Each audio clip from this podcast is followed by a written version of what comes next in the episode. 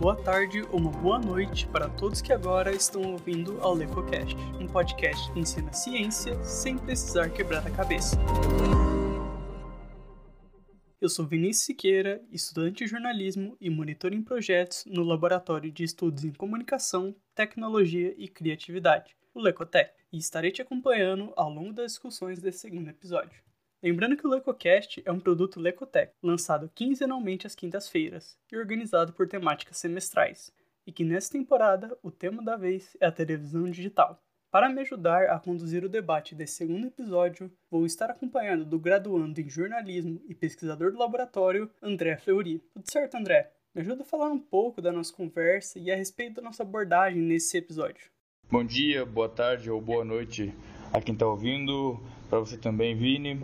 É, exatamente, nesse episódio a gente vai tratar principalmente sobre a questão das relações entre as atividades empreendidas pela TV pública com o desenvolvimento da cidadania. Né? É, a gente vai abordar algumas coisas também mais interessantes é, que foram levantadas no artigo A Televisão Pública e as Possibilidades de Ampliação da Cidadania. O artigo foi publicado em 2012 pelos pesquisadores Juliano Maurício de Carvalho e Juliana Marques de Carvalho, no 17º Congresso de Ciências da Comunicação da Intercom na região Sudeste.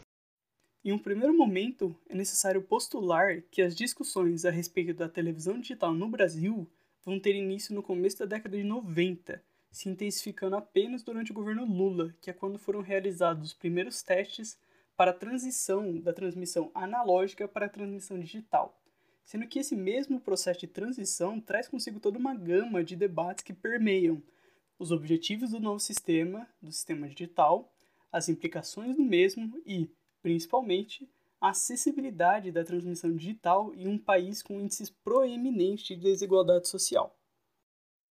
E é justamente nesse contexto, né, Vini, que a televisão de caráter público acaba se desenvolvendo, né?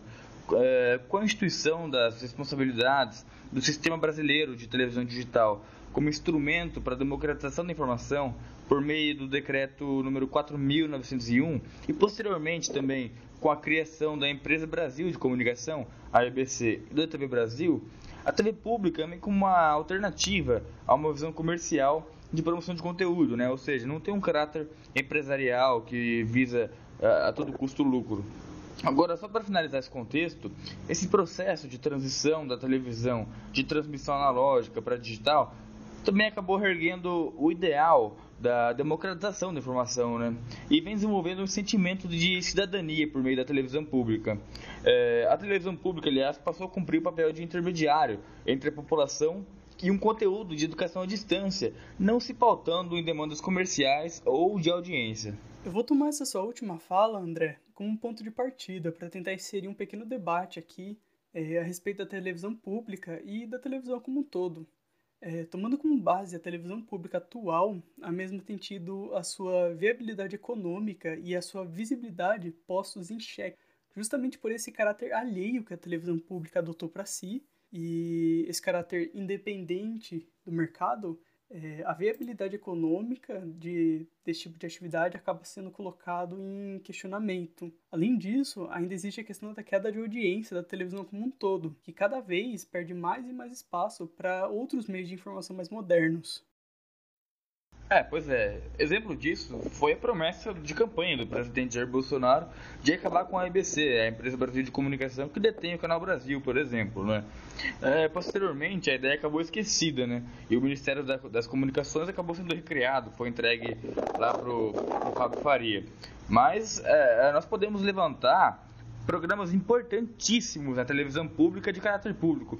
Um deles foi o Observatório da Imprensa, comandado pelo saudoso Alberto Dines, um jornalista centenário quase, né, que morreu em 2018. O próprio Dines, no programa, né, chegou a dizer que é, uma, um programa específico que, que debatesse as controvérsias, as peculiaridades e o papel da imprensa no Brasil só seria possível em uma televisão é, pública.